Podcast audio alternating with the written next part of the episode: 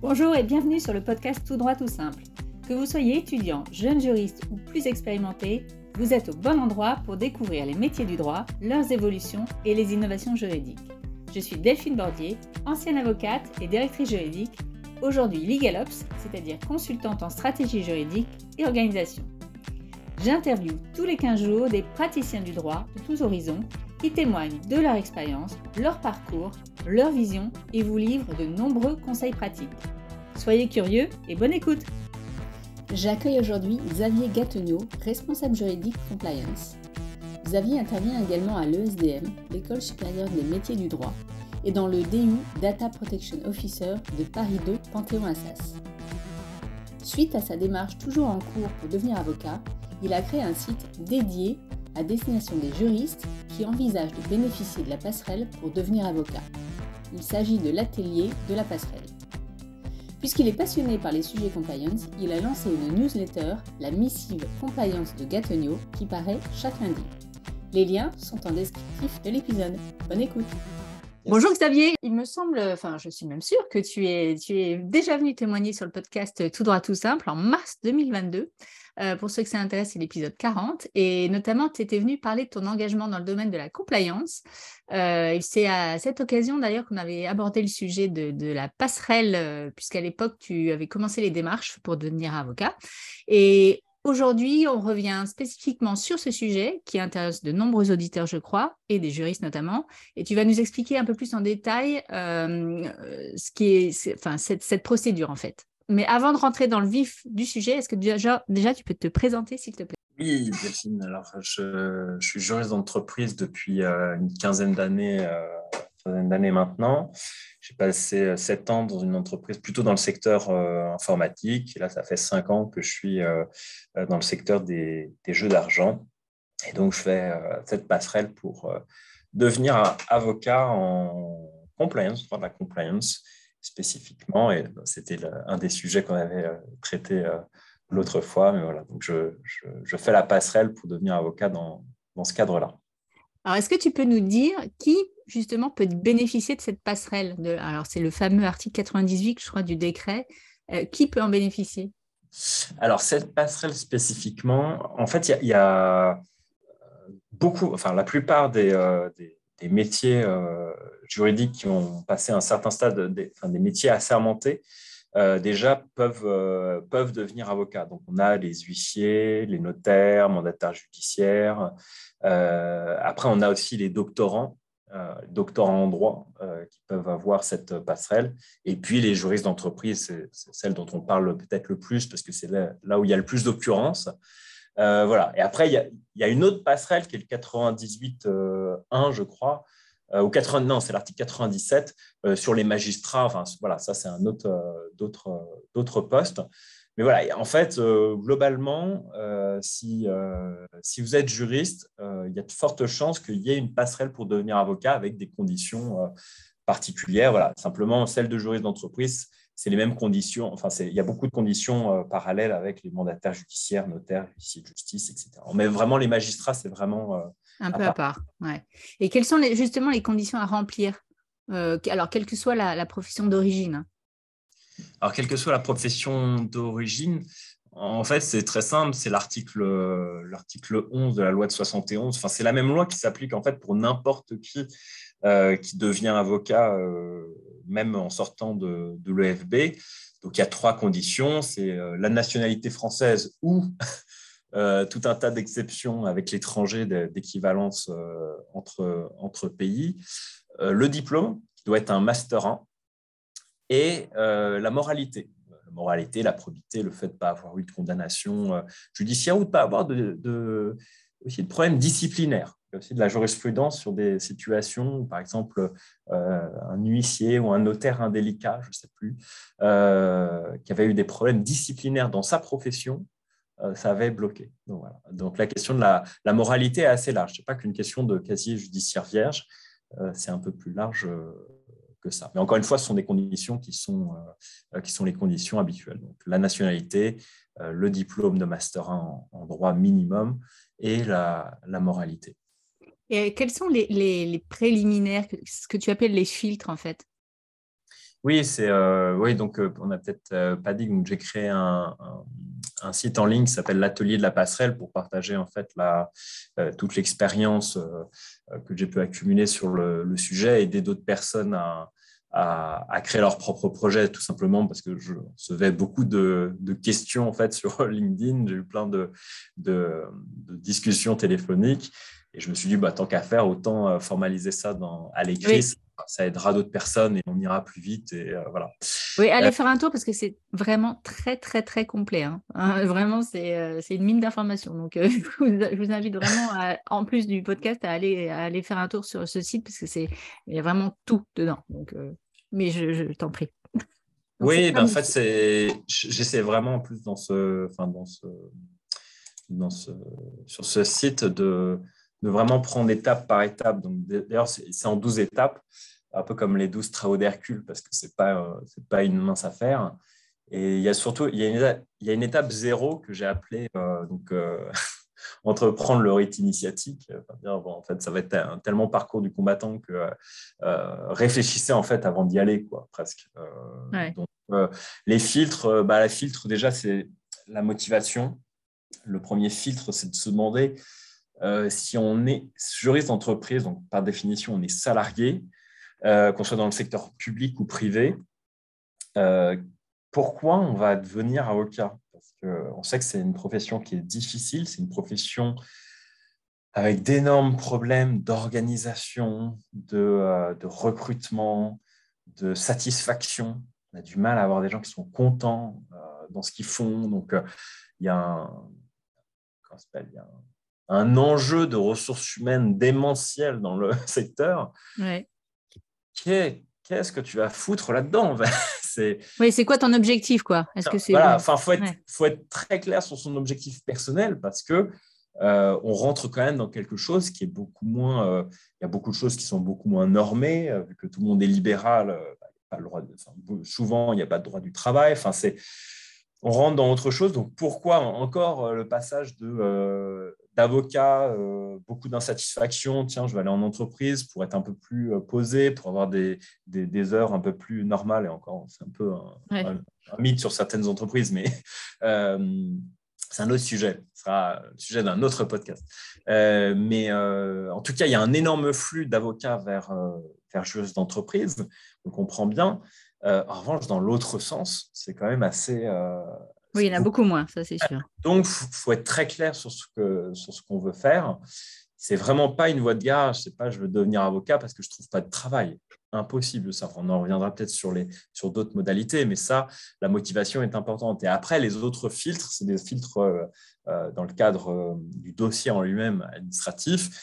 D'abord, passer le cap du barreau, le barreau auquel on est rattaché, enfin, auquel on veut se rattacher euh, accepte le dossier. Après, il y a l'étape du parquet.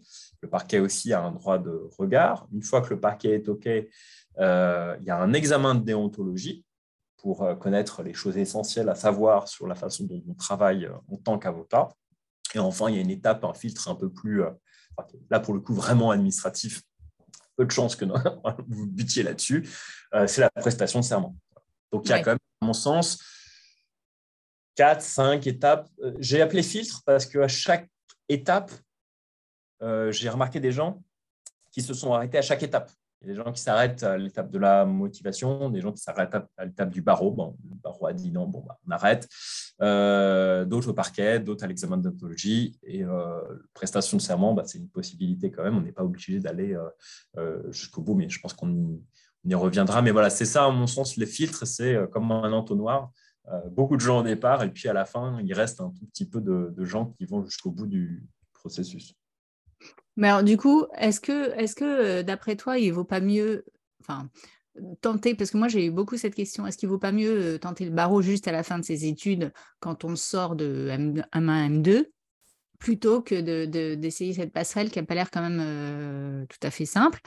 Est-ce que tu, toi, tu conseillerais finalement aux jeunes juristes de passer le CAPA histoire d'avoir, je sais pas, le choix plus tard ou et pour leur éviter ce parcours du combattant peut-être euh, après ou finalement euh, c'est toujours la même chose, c'est une histoire bah, d'objectif quoi, enfin de ce qu'on veut faire, mais mais au moins on a, le choix après quoi. Tu vois ce que je veux dire?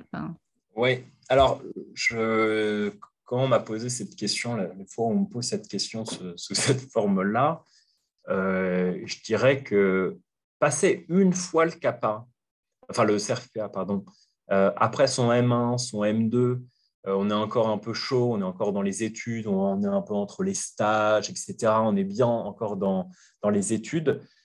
Passer le CRFPA, l'avoir du premier coup, euh, faire éventuellement l'école pour être débarrassé, pour l'avoir faite, quitte à aller en entreprise, euh, je pense que c'est une bonne idée.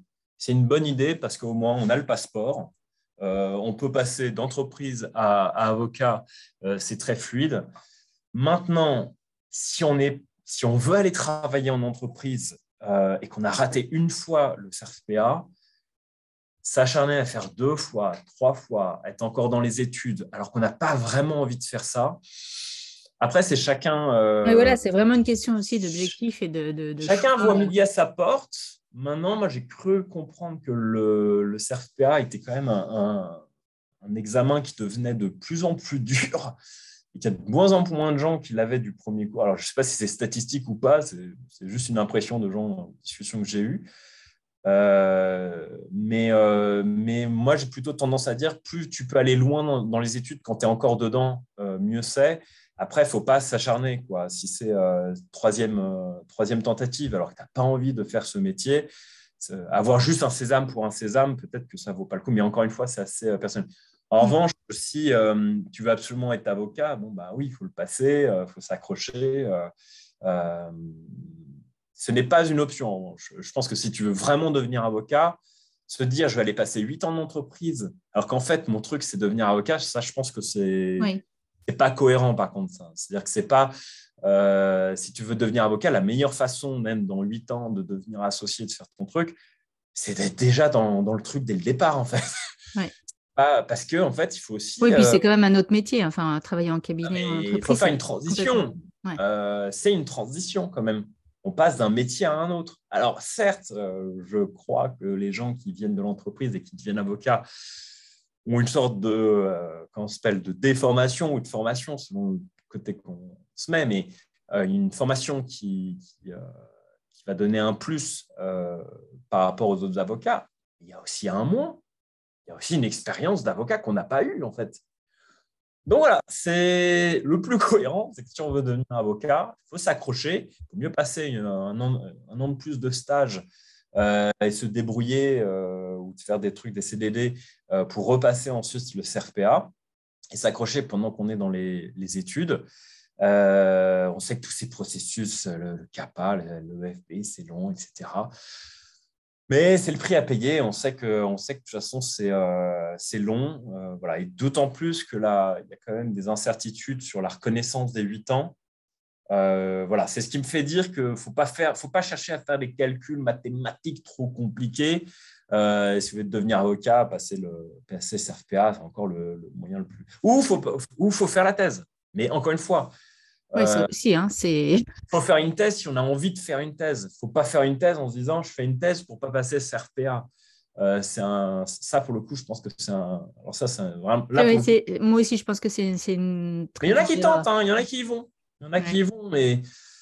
Bah, d'ailleurs, j'avais invité sur le podcast Névine Lalou, euh, qui elle a fait une thèse euh, sur l'accès au droit, et elle expliquait bien hein, que effectivement, c'est quand même pas facile, c'est des années et des années de, de, travail acharné. Enfin, on met sa vie entre parenthèses pendant quelques années, donc il faut quand même être prêt à ça. Enfin, c'est quand même beaucoup de sacrifices.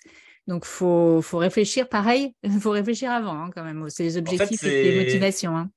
Tu, compares une thèse euh, où tu dois être monomaniaque pendant 3-4 ans avec euh, le CRPA où tu dois être monomaniaque pendant 2 ou 3 mois de révision je pense que la comparaison, enfin, je pense qu'il n'y a pas de comparaison. Oui, euh, je suis d'accord. Si le but, c'est d'aller au CRPA, euh, bah oui, parce qu'en plus, les gens qui font la thèse ne, ne, perdent même pas. Enfin, ils doivent quand même faire le FB.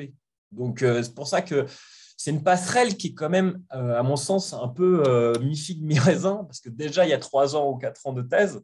Et en plus, on n'est même pas exonéré de, passer le, de, faire le FB pendant, euh, euh, pendant un an et demi. Alors encore peut-être les six mois de, stage, de stage final sont pertinents.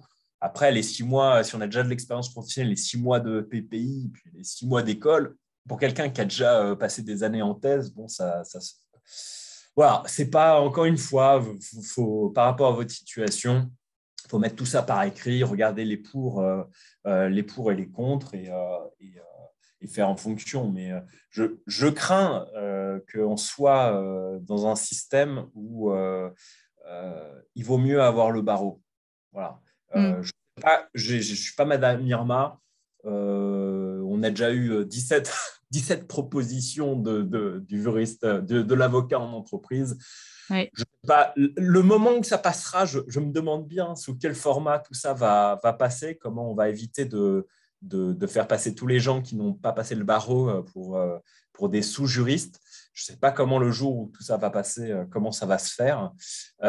donc, dans le doute, euh, si vous avez le barreau, si vous avez ce passeport-là, par définition, c'est quand même mieux que de passer la passerelle. ça fait quand même un bon, bon temps, euh, quelques minutes qu'on dit qu'il vaut mieux euh, avoir le barreau que de passer cette passerelle, ce qui en dit long en fait sur quand même les difficultés. Bah oui, parce que quand même, tu le dis bien d'ailleurs sur ton site, mais il faut quand même beaucoup de temps pour cette procédure. Enfin, c'est quand même beaucoup d'investissement et de temps. Et d'ailleurs, enfin, quand je parle d'investissement, qu'est-ce qu'il en est des ressources financières? Est-ce qu'il est, que, est, c'est un sujet en fait? Alors moi, j'ai calculé en fonction, euh, je fais une évaluation euh, de, ces, conditions financières sur le site, euh, parce qu'il y a trois étapes. Il y a déposer le dossier dans un barreau, passer l'examen de déontologie et il y a la prestation de serment. Alors, pour faire simple, on est d'une situation où il n'y a pas de prix affiché. Euh, ça ne veut pas dire que peut-être la prestation de serment est peut-être euh, quand même euh, peut-être 100 euros, je ne sais pas, un peu partout, j'en sais rien. il y a des endroits où on fait payer le dossier, donc le barreau au départ. Ça peut monter jusqu'à 1500 euros. après, ce sur quoi on ne peut pas du tout jouer, c'est sur l'examen de déontologie. Ça va de 500 euros, je crois, à 900 euros.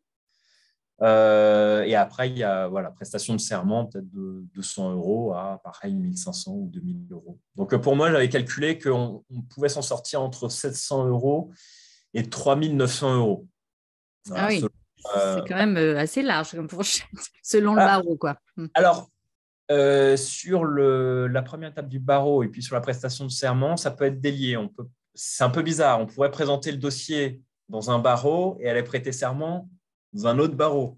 Euh, théoriquement, euh, ce serait possible. Ce serait peut-être bizarre, ça prendrait peut-être encore du temps, on prendrait peut-être encore des délais, mais euh, c'est possible. Par définition, les examens de déontologie sont faits que dans les écoles d'avocats, donc ce n'est pas rattaché au barreau. Vous allez passer votre examen absolument comme vous voulez, comme pour passer d'ailleurs le, le CERF-PA. potentiellement, je pense qu'il y a un petit forum shopping à faire à l'échelle régionale. Pense que euh, si dans votre département, vous avez vraiment des conditions qui sont euh, drastiques, ah, faire un petit pas de côté, aller dans le département d'à côté, je pense que ce n'est pas complètement euh, délirant. C'est-à-dire, ah, disons qu'il y a des sites, de coup, pour faire le site, je, suis allé, je me suis amusé à aller sur les sites des 164 barreaux. et y a quand même des sites où on vous écrit, bon, bah, c'est 1500 euros, et puis si le dossier ne passe pas, on ne vous les rend pas. Ah Quand on lit ça, on se dit bon. on va réfléchir. Ça sent pas très bon. Tiens, c'est gratuit dans le département d'à côté. Si Non, mais bon. Oui, ok. Oui, donc il faut quand même aller voir. Euh, quand même, euh, oui, alors, euh. à, charge, à charge de vérification, mais moi, quand j'avais creusé un peu, pareil, il n'y a pas de prise en charge tous les trucs, c'est CPF, ANPE, de je ne sais pas quoi. Il n'y a rien qui colle dedans. Voilà. il n'y a rien qui marque, l'examen de déontologie, ce n'est pas finançable. Voilà. Il n'y a rien qui est finançable, rien ne coche les cases de quoi que ce soit, même quand tu es au chômage, etc. Euh, donc euh, voilà, c'est plutôt 700 euh, euros ou 3900 euros, c'est bien pour ta poche. Voilà, c'est bien mm. du net de ta poche. Oui, donc il faut, faut, quand même le savoir. Hein. Enfin, c'est pas. Non, et puis voilà, c'est pour ça que c'est un filtre financier. Enfin, c'est pour ça que c'est aussi un, qu'on s'appelle un, un, ouais, j'appelais ça aussi des filtres transversaux, le temps et l'argent. Mm. Ça prend du temps, au moins 10 mois. Puis l'argent, voilà, il y a, ce, il y a ce, cet élément-là aussi. Si on est au chômage, ça pèse aussi de, devoir sortir 1500 euros pour juste déposer un dossier sur lequel on n'a même pas d'assurance euh, que, ça passe. Quoi. Alors, comment on fait pour valider ce fameux article 98 là? Les, les, fameux huit années d'expérience pro c'est quoi? C'est huit années, c'est huit années dans un service juridique d'une ou plusieurs entreprises.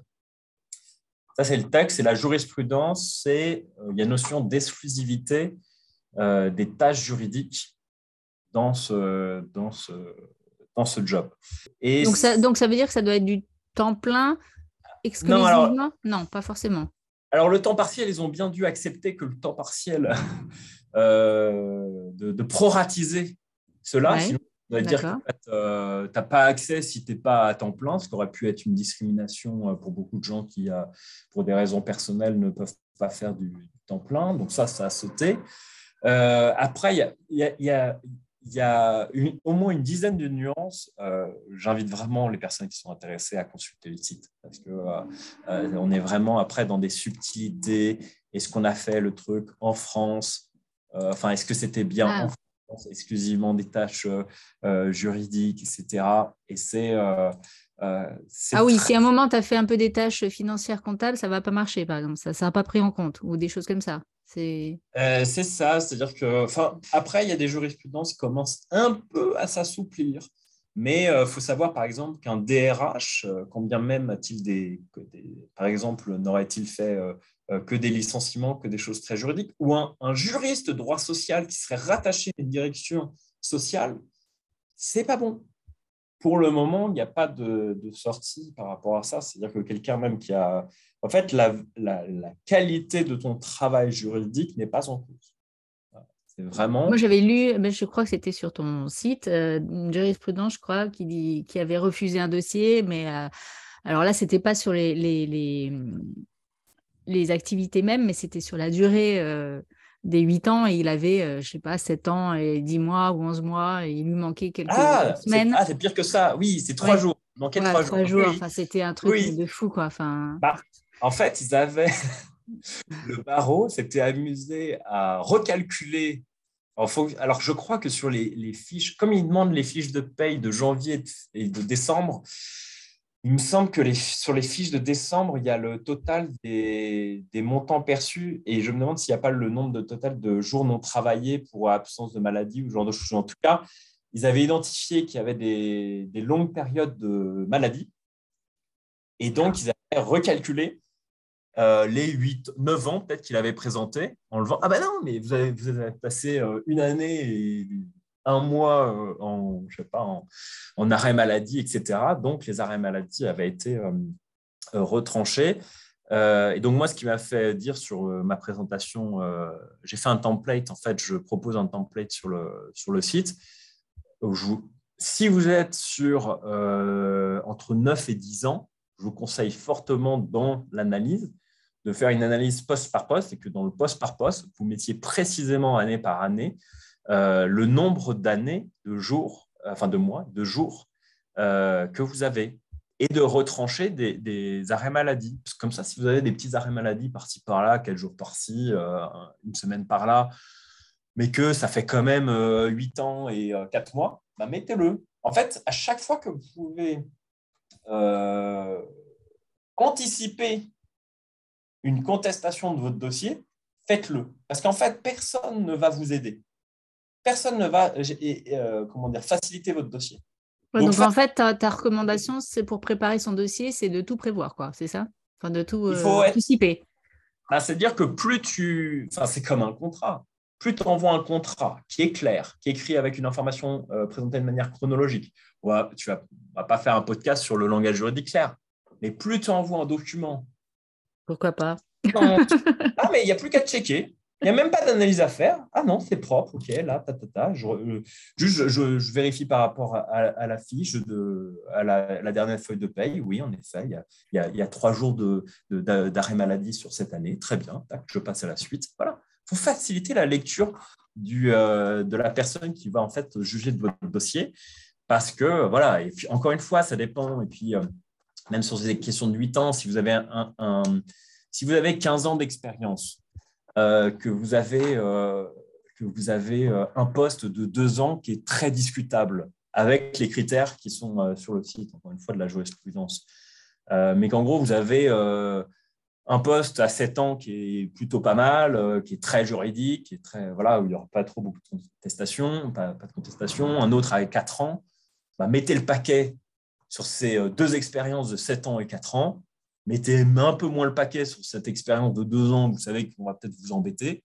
Voilà, vous avez 7 ans, 4 ans, c'est bon, ça, normalement, ça, devrait, ça devrait passer. Moi, c'est simplement que c'est parce que mon dossier a, eu de, vraiment des, très forts remous, en fait. je ne vais pas rentrer dans le détail de tout le, parcours, mais il y a eu beaucoup de remous, euh, ce qui m'a poussé, en fait, à aller dans beaucoup de détails aussi, d'aller vérifier beaucoup de choses, d'aller vérifier beaucoup de choses que j'ai entendues. On m'a retorqué. J'étais quand même un peu étonné qu'on fasse dire des jurisprudences, des choses qui jamais dites. C'est des interprétations strictes, mais la Cour de cassation ne dit pas n'importe quoi non plus. si on vous dit un truc qui a l'air bizarre, c'est peut-être que ça l'est. Donc là aussi, j'invite les gens à, avant d'aller au rendez-vous, euh, on va vous évaluer vos, expériences, de voir aussi les choses qu'on a pu rétorquer à d'autres personnes. Et de ah oui, parce que ce rendez-vous, c'est ça l'oral là dont on parle? Euh, Alors euh, oui, il y a une sorte d'entretien, alors qui n'est pas prévu forcément par les textes, mais qui est, une façon de bien administrer, on va dire, la, la passerelle. Donc, une fois que tu as envoyé ton dossier, on te convoque C'est ça, une fois qu'on a envoyé le dossier au barreau, en fait, le barreau vous donne un rendez-vous dans les deux mois, normalement, euh, pour, euh, pour, euh, bah, pour pouvoir vérifier un peu, discuter. Valider ton dossier, quoi, en. Oui, puis il faut vérifier, enfin, c'est un peu comme pour la, pour la prestation de serment. on va vérifier que la pièce d'identité, enfin, on va vérifier l'identité de la personne. On va faire des, vérifications d'usage pour euh, vérifier qu'il n'y a pas de difficulté à ce, à ce niveau-là. Euh, par rapport aux pièces qui ont été photocopiées, voilà, vérifier les originaux, vérifier les originaux des diplômes, euh, etc. et donc, c'est dans ce cadre-là qu'il va y avoir aussi une discussion sur le fond, du, sur le fond, sur la fond des expériences en fait, professionnelles. Et alors, euh, ensuite, euh, j'imagine qu'on reçoit une, lettre ou quelque chose, on reçoit une décision? C'est ça. Bah, on reçoit la, décision, soit, euh, soit d'accord, soit de refus. Si c'est en cas d'accord, là, ça, c'est notifié. Ils notifient eux-mêmes directement au parquet. D'accord. Un mois pour s'opposer à cette décision d'acceptation. D'accord. Donc là, on n'est même pas encore à l'examen de déontologie, tout ça là. Non.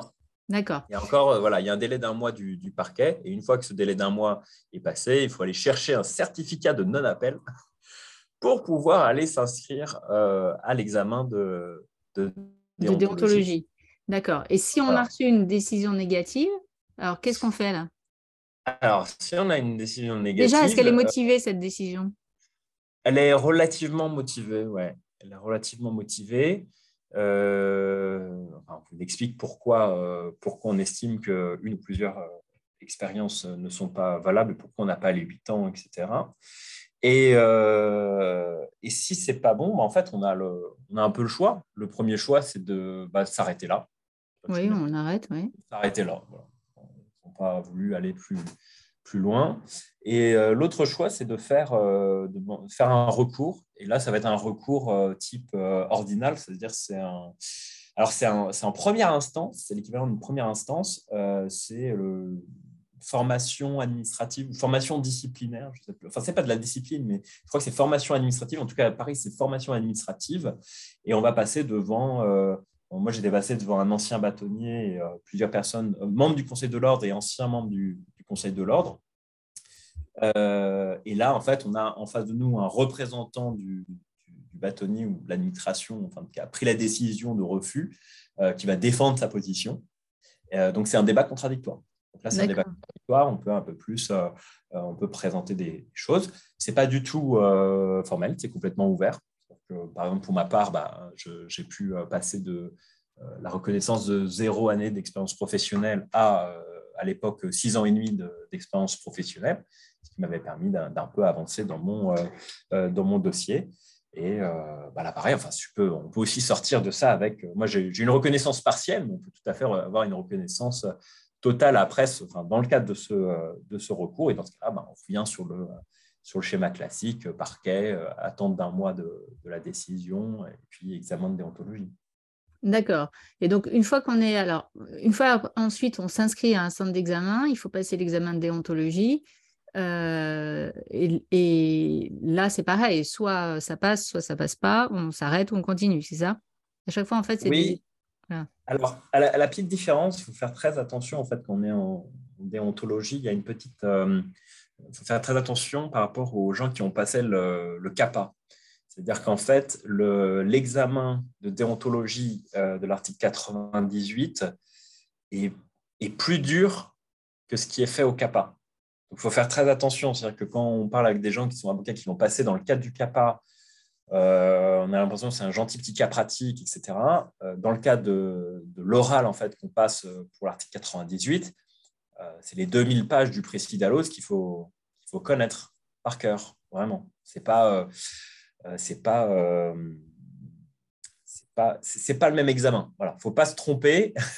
Ouais, bah ça, mais, ça, c'est important de le dire. Parce que ah, c'est fondamental. Moi, quand j'avais commencé, je vais poser un peu des questions sur LinkedIn. Euh, comment vous apprendriez le, la, déontologie J'ai eu des réponses en public de pas mal d'avocats et en privé, des gens qui avaient passé en tant que, en tant que article 98. Mais attention, faut être, euh, faut être à un autre niveau. Euh, ils ne t'attendent pas au même niveau. Euh, ce qui ne veut pas dire que ce qui est fait dans le cadre du CAPA n'est pas exigeant, mais c'est pas. on est beaucoup plus, voilà, beaucoup plus exigeant et c'est, enfin, c'est logique. Pour moi, c'est logique parce que celui qui a passé l'EFB, il est dans un, il est dans un cocon, il est dans un cadre. il, il, a fait six, mois. Quand il passe la déontologie, je crois que c'est la fin il, vient de passer six mois en stage final euh, dans le cabinet.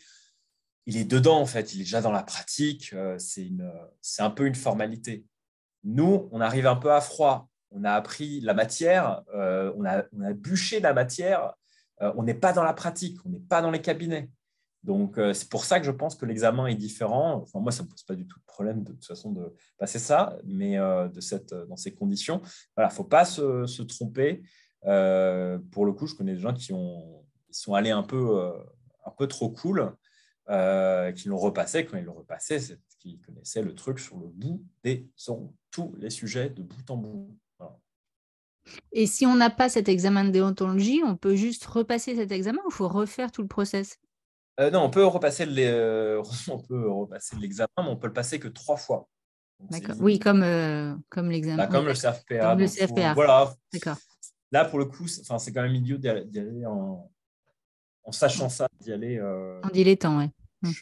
Bah, on passe devant un jury, enfin, pour le coup, euh, un universitaire, un magistrat, un avocat. Bon, il ne faut pas faire perdre le temps, à mon avis, aux gens qui sont en face de nous mm.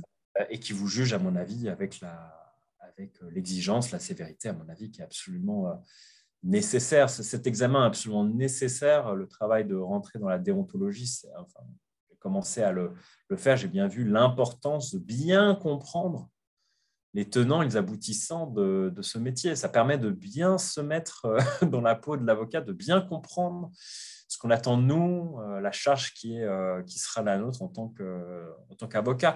Encore une fois, je pense que, je, suis peut-être un peu négatif dans, dans la déroulé, mais je pense que pour le coup, l'examen de déontologie et l'apprentissage en tout cas de la déontologie, faut vraiment le voir d'un point de vue positif, comme euh, le fait d'améliorer sa transition. C'est-à-dire que quand vous lisez les choses sur la fiscalité de l'avocat, sur les, sur, les, sur les 10 000 façons de créer un cabinet, moi, c'est plus euh, mon, problème, c'est plus de rester concentré sur l'apprentissage que je suis en train de dire ah, il va falloir que je crée ça comme ça. ça, Bon, voilà. C'est-à-dire que normalement, quand vous faites la déontologie, vous devez aussi un peu vous projeter en tant qu'avocat dans votre future pratique. Euh, ça doit un peu euh, devenir concret. Si ça ne devient pas du tout concret, attention, c'est peut-être un peu bizarre par rapport à ce que vous voulez faire. Est-ce que vous voulez vraiment devenir avocat si ça ne vous parle pas en fait euh, quand vous apprenez tout ça Donc voilà, il faut positiver. C'est sûr que c'est très dur, c'est un, gros morceau à, faire, mais c'est absolument nécessaire sous cette forme-là que ça se passe de cette façon-là. Et alors, la prestation de serment, est-ce que c'est vraiment c'est une simple formalité? Alors, normalement, euh, oui. Enfin, sachant que vu que les, les conditions de l'article 11 sur la moralité sur la nationalité, le diplôme ont déjà été. ça, ça a été validé. Par le parquet. Hum. Il n'y a pas de raison, à moins que vous ayez commis un, acte délictueux dans l'intervalle, il n'y a pas de raison que ça passe ça passe pas. Après, bon, je peux comprendre que l'administration parfois, ça, de toute façon, par définition, ça pouvait prendre du temps. De, manière générale, il faut être patient. oui, j'ai cru euh, comprendre que cette procédure était quand même assez longue. Et oui, il euh, faut être patient dans la vie. Voilà. Mais je pense, je, me demande si le fait d'être patient euh, quand, on a des, quand on veut devenir avocat, est-ce que ce ne serait pas une sorte de mise à l'épreuve par rapport à ce qu'est la justice en France? Je ne sais pas, peut-être que c'est voilà, peut-être que c'est juste un, en fait, c'est un, un challenge. Tu crois que c'est fait exprès? Je sais pas, non, ça serait complotiste de dire ça. Non, mais je lui dis, c'est une bonne, c'est une mise en abîme en fait. C'est euh, une mise en bouche, d'accord. Tu, veux savoir ce que ressent le justiciable? Voilà. Voilà ce qui. Oui, d'accord. La gapard, faut tout ça prend du temps. Faut pas être, faut pas être à deux mois près. Euh, il y a beaucoup d'incertitudes. Maintenant, quand on a passé normalement l'examen de déontologie, ça, ça déroule. Mais encore une fois, là où il faut mettre tout ce temps de patience à profit, même moi, le, dire, les, euh, toutes, les, vicissitudes sur mon dossier euh, ne font que renforcer, en fait, un, ma détermination, deux, la cohérence de mon projet. C'est-à-dire qu'en fait, au fur et à mesure que le temps passe, euh, pas, je dirais que c'est même pas normalement un projet entrepreneurial. Par exemple, ça, tu prends neuf mois, normalement entre le moment où tu as, as pensé, le moment où tu te lances, neuf mois, ça suffit pour bien te lancer. Là, je vois d'année en année euh, tous les retards que j'ai pris sur ce dossier, sur mon, dossier de passerelle. Je vois bien que c'est du temps qui est mis à profit pour mieux peaufiner mon, dossier. Donc, encore une fois, il faut positiver tout ça, il faut, enfin, faut vraiment profiter de ce temps euh, pour, pour fixer. Ce qui est un peu dommage, enfin, de ce que je ressens dans ce que tu dis, c'est que finalement, la, la motivation qu'on peut avoir, alors évidemment, j'ai bien compris qu'il y avait des, critères, il faut les remplir, mais la motivation qu'on peut hum, avoir et montrer, elle suffit pas face euh, à l'administration, quoi.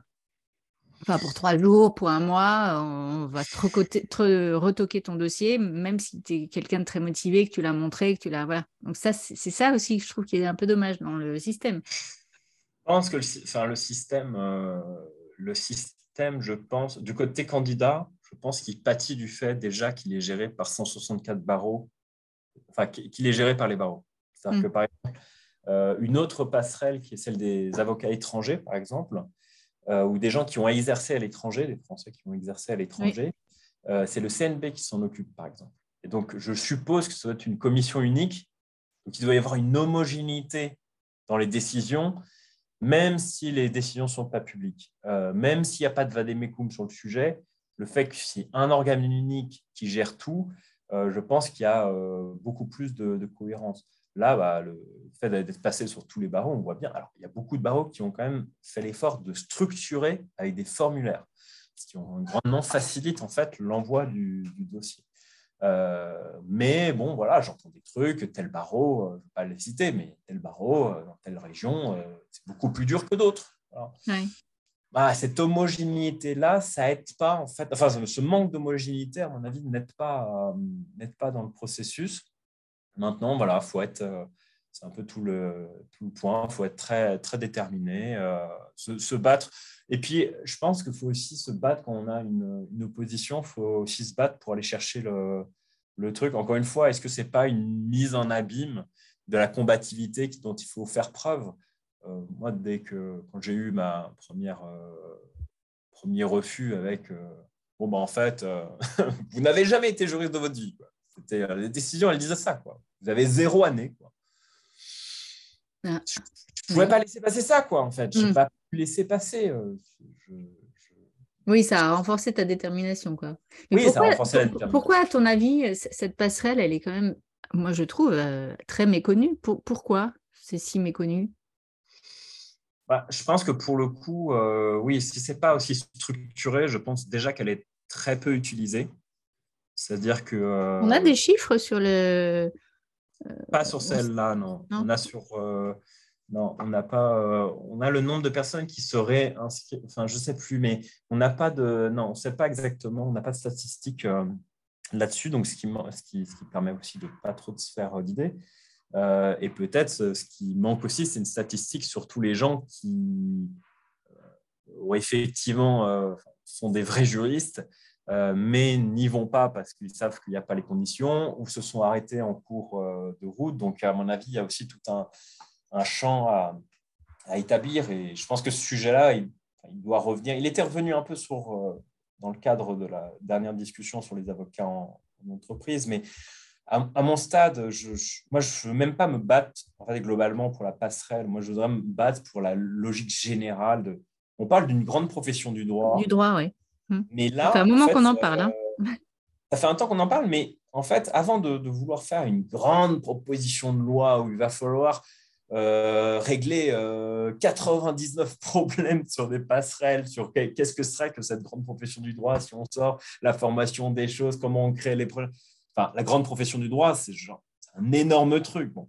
Peut-être qu'en attendant de faire cet énorme truc, ce léviathan de la profession euh, unique du droit, peut-être qu'on peut améliorer les petites ficelles qui existent, les petites passerelles qui existent entre les, entre les métiers. Par exemple, le garde des Sceaux, il a annoncé qu'il va faciliter la passerelle avocat-magistrat. Parce qu'en fait, aujourd'hui, les avocats, si j'ai bien compris, sont comme tout juriste.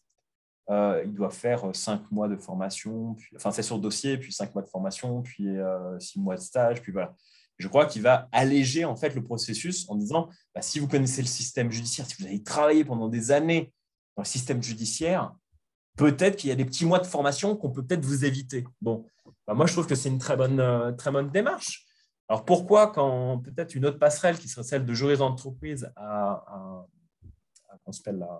avocat Pas facilité. Hein. Euh, moi, je ne dis pas qu'il faut faire moins que, ce, qui est, ce, qui est, là, mais peut-être clarifier, peut-être créer des systèmes avec des, euh, plusieurs situations. Soit on est exclusivement, soit c'est des postes exclusivement juridiques, soit c'est des postes, enfin moi j'ai eu des difficultés sur un poste direction, directeur juridique et administratif la bonne affaire. Le fait d'avoir un peu d'administratif, d'être euh, euh, en manager opérationnel d'une holding euh, qui. C'était un point négatif du dossier. Dans le dossier. Ah oui, d'accord. Bah, aujourd'hui, un secrétaire général, avec les conditions actuelles, quelqu'un qui chapeaute du juridique plus un peu plus dans une entreprise du 440 risque de ne pas avoir la passerelle.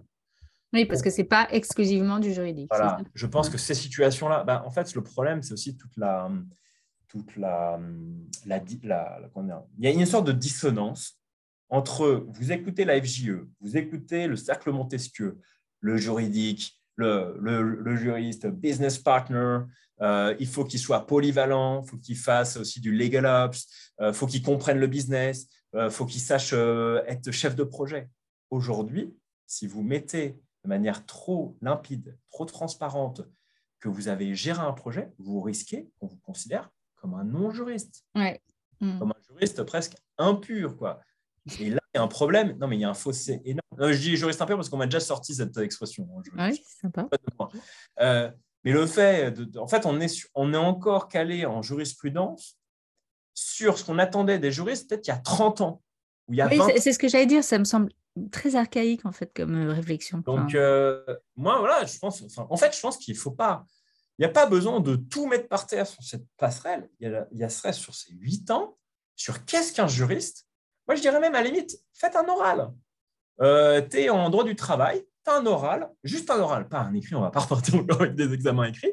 Passe un oral, de, passe un oral ou, je ne sais pas, si tu as été en droit social et que tu as géré euh, plus de 50 dossiers euh, au prud'homme, 50 bah, dossiers au prud'homme, on considère que c'est une équivalence, par exemple, j'en sais rien mais d'avoir des sortes de, choses pratiques, concrètes comme ça, un peu objectives, et pas de juger, de dire. Oui, ah, un peu plus de souplesse, quoi. Oui, oui. Ah ben, un jour, tu as porté un carton, tu es manutentionnaire. Non, voilà, et la jurisprudence, non, mais la jurisprudence euh, par beaucoup d'aspects, et un peu. Euh, par un peu dans, dans, ce, dans cette voie-là. Donc, moi, voilà, cette dissonance entre la modernité qu'on appelle, euh, qui est appelée de nos voeux, on demande aux gens d'être, je veux dire, un, un, un juriste tel qu'il est écrit euh, au sens strict dans beaucoup d'entreprises, euh, le jeu tel qu'il est attendu, article 98, euh, moi, je ne le garde pas trop loin. Hmm. quelqu'un qui sait faire que des, recherches de jurisprudence et écrire des conclusions et faire des notes juridiques euh, de 15 pages sans se rendre compte de, voilà, de, l'aspect pratique des choses, sans aller chercher des, voilà, des choses pratiques euh, pour, régler, euh, pour régler les problèmes, ça passe pas. Voilà. Donc c'est un profil qui, qui est presque, c'est là où je parle d'une énorme dissonance. je dis, bon, il y a peut-être un truc très simple sur lequel travailler, qui est qu'est-ce qu'un bon juriste Comment on fait rentrer ça? Après, il faudrait qu'il y ait un travail en disant, euh, c'est pas, euh, comment dire, euh, ça va pas vous venir prendre du travail. Moi, par exemple, ce que je compte créer, je pense que beaucoup de choses que je vais créer en tant qu'avocat sont des prestations qui seront des prestations juridiques, mais qui ne sont pas proposées actuellement par les avocats. Donc, c'est pas, je ne serai pas en concurrence, je serai hmm. en Le gâteau, on va le, on va le grandir. Oui, c'est complémentaire en fait. et c'est simple en fait, depuis 30 ans, le, gâteau des avocats ne cesse de grossir. C'est-à-dire qu'en fait, ça prouve bien que le fait d'avoir de plus en plus d'avocats euh, répond à une demande et que aussi, enfin, est-ce que ce n'est pas l'offre aussi qui permet, qui, crée la demande en réalité? Parce qu'il y a aussi tout un tas de choses qui sont de, besoins qui sont sous-exploités. Euh, donc voilà, on, prend, on, vient, on vient prendre le travail de, de personnes quand je vois des gens, ça crée des associations avec des avocats peut-être euh, plus natives euh, qui sont extrêmement intéressantes, avec des, complémentarités extrêmement intéressantes. Voilà, peut-être qu'il y a aussi de temps en temps un peu de raideur sur le fait ah, ils vont venir prendre le, travail. Non, on vient prendre le travail d'absolument d'absolument personne. Et je pense qu'il y a tout un tas de, voilà, de rigidité. Il faudrait se mettre d'accord. S'il y, a une rigidité là-dessus, ça ne sert à rien de discuter des, modalités. Si au contraire, on se rend compte que bah, euh, il y a un marché du droit qui est unique, il y a un intérêt à ce que euh, quelqu'un qui est juriste d'entreprise puisse devenir avocat, qu'un avocat puisse devenir euh, magistrat, qu'un avocat devienne juriste d'entreprise ou avocat et que ce soit pas soit pas vécu comme un, échec quand on passe de l'un à l'autre ou comme une sorte d'usurpation de, de, de, passagers clandestins pour telle ou telle, telle, ou telle passerelle. Voilà. Bon, voilà le, sujet. Moi, je replace le sujet de la passerelle article 98 dans ce sujet beaucoup plus vaste qui est euh, comment, les comment, les, euh, comment les métiers se voient les uns aux autres et comment ils voient les, les, arrivées des uns et des autres euh, quand ils n'ont pas, quand pas été huissiers depuis, toute leur, depuis la fin de leurs études, magistrats depuis la fin de leurs études, avocats depuis la fin de leurs études, juristes d'entreprise depuis la fin de leurs études. S'il n'y a pas l'ouverture sur l'idée que euh, il faut des gens qui ont des parcours différents. Je veux dire, on n'arrivera pas à avancer en fait sur ce sujet-là. Et je pense que c'est il y, a un vrai, il y a un énorme enjeu. Je pense que le métier d'avocat peut tout à fait être tout à fait exécuté dans de bonnes conditions. je pense qu'il y a de plus en plus de cas positifs qui montrent que c'est tout à fait possible et que c'est voilà, cette passerelle, je pense qu'elle a vocation à, grandir. En tout cas, moi, chaque fois que quelqu'un a, consulter l'atelier euh, et qu'il a une question supplémentaire, je, suis disponible pour, euh, pour l'aider. Je dis bien que quelqu'un qui a lu l'atelier, parce que je ne veux pas redire des choses. Oui, refaire, euh, mais c'est pour ça aussi que voilà, c'était bien. Il y a des gens qui ne comprennent pas. Non, mais il y a des gens qui ne comprennent pas que je n'ai pas envie de passer 45 minutes à réexpliquer un truc. que tu as fait, que tu as passé, et non, et tu as passé beaucoup de temps, parce que c'est beaucoup de travail hein, de faire ça. Donc, oui, bon, après, voilà, c'était, c'était, oui, ça a été du travail de le mettre un peu en, forme, mais comme j'avais fait énormément de travail de recherche en, amont, ça a été. oui, oui. Mais moi, je suis content de, contribuer, en fait, à. Puis ça met un peu en, fait, en lumière, même le fait que tu fasses un podcast en m'invitant après ça, ça met aussi un peu en lumière, un peu plus cette, cette passerelle. Après, s'il y a un quelqu'un du CNB qui passe par là, qui entend euh, la fin de notre discussion, euh, bah, qui, n'hésite pas à me, contacter, parce que je pense vraiment que c'est un, c'est dommage, quoi. C'est vraiment dommage. C'est, censé être, euh, voilà, on fait les mêmes écoles. Moi personnellement, j'ai fait Assas. je pense pas avoir démérité mon, diplôme. j'ai souffert hein, pendant mes, mes, études, comme tous ceux qui sont passés à Assas, je crois. Mmh. Euh, en tant que juriste, je suis même allé euh, plaider. J'ai fait de la plaidoirie. Voilà, c'est pour ça que je pense pas que mon dossier soit illégitime. Donc euh, voilà, je vais défendre jusqu'au bout. en tout cas, c'est euh, non, non, mais c'était vraiment euh, très, très bien que tu viennes témoigner sur, sur ce sujet et je te remercie beaucoup parce que c'est effectivement cette passerelle, c'est moi je trouve que c'est quand même assez méconnu et c'est pas forcément très bien compris. Il y a des, quand même des tonnes de questions que les gens se posent et donc là, tu as quand même répondu à beaucoup d'entre elles et en plus ton site est, est très très très fourni. Donc, en tout cas, un grand merci Xavier pour, euh, bah, pour ton témoignage parce qu'il n'y en a pas beaucoup. Donc, euh, merci. merci. merci. beaucoup. Et puis, bah, tu reviens. Bah, on dit jamais 203, donc tu reviens quand tu veux. Ça marche, avec plaisir. Je vous donne rendez-vous dans deux semaines. D'ici là, abonnez-vous au podcast pour ne rien manquer. Et si vous souhaitez partager votre expérience ou discuter d'une innovation juridique, contactez-moi directement sur le site Tout droit tout simple ou sur LinkedIn. Bonne semaine